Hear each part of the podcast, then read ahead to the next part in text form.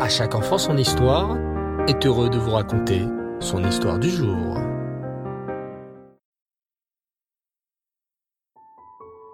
Bonsoir les enfants, et Reftov et Shavuatov.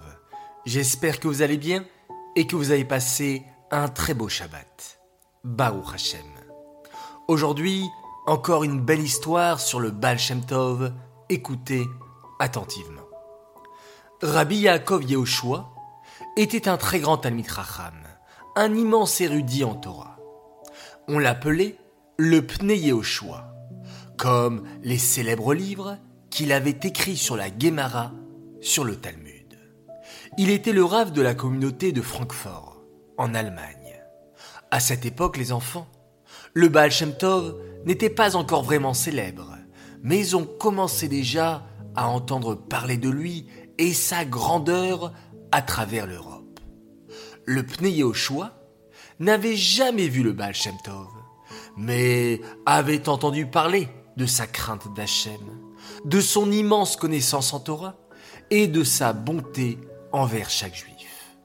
Chaque année, Rav Yaakov Yehoshua avait le privilège de recevoir Rabbi Dovber de Mezrich, un immense érudit en Torah. Rabbi Dovber avait des soucis de santé et il se rendait chaque année en cure aux sources thermales de Karlsbad pour renforcer sa santé. En chemin, il passait par Francfort pour avoir le plaisir de discuter de Torah avec le grand rave de la ville, le Pnei Yehoshua. Parfois, dans leur conversation, ils parlaient du Baal Shem Tov, qui devenait de plus en plus connu. Rabbi Dovber était inquiet de la nouvelle approche du Baal Shem Tov et de la nouvelle voie qu'il enseignait dans le service d'Hachem. Une fois, alors que le Rav Yaakov Yehoshua était en train d'enseigner aux étudiants de la yeshiva, une calèche s'arrêta à l'extérieur de la maison d'études. L'homme qui voyageait dans la calèche envoya son assistant à l'intérieur pour demander que le Rav sorte et vienne parler avec lui d'une question confidentielle. Je suis désolé, dit Rav Yaakov Yehoshua, mais je ne peux pas interrompre l'étude de la Torah du groupe pour le bien d'une seule personne. Il peut entrer, et je serai heureux de lui parler lorsque j'aurai terminé. L'assistant revint bientôt et expliqua que le problème était tellement grave qu'il était plus important que l'étude de la Torah. En entendant cela, Rabbi Yaakov Yoshua sortit et alla voir l'homme dans la calèche. Celui-ci dit d'une voix forte, sans bouger de la calèche. Écoutez bien, le boucher de votre ville, dans lequel tout le monde a confiance pour leur fournir de la viande cachère, vend en réalité des viandes qui ne le sont pas. Cela dure depuis plus de dix ans. Après votre cours, convoquez-le et parlez-lui, et vous verrez qu'il avouera qu'il vend de la viande non cachère. À peine eut-il fini de parler, qu'il fit un signe à son cocher, et la calèche partit avant même que Rav Yaakov Yehoshua ait pu poser la moindre question. Le Rav appela immédiatement le boucher et fut stupéfait de découvrir que l'homme de la calèche avait raison. Les Juifs de Francfort mangeaient de la viande non cachère depuis dix ans sans se douter de quoi que ce soit. Bien qu'il ne puisse pas en être sûr, le Rav se dit que le mystérieux étranger qui connaissait ce secret devait certainement être le Baal Shem Tov. Le temps passa et la même calèche s'arrêta une fois de plus devant la yeshiva de Francfort. Cette fois, le Rav Yaakov Yehoshua sortit dès que l'assistant le lui demanda. Effectivement, le même homme était assis à l'intérieur. Il lui dit La prochaine fois que Rabbi Dovber vous rendra visite, dites-lui que son pied ne pourra pas guérir, à moins qu'il ne vienne me voir. Encore une fois, la calèche partit à toute vitesse, avant que le rave ne puisse poser de questions. Mais il n'avait plus de doute. Il était à présent certain que cet homme mystérieux n'était autre que le Baal.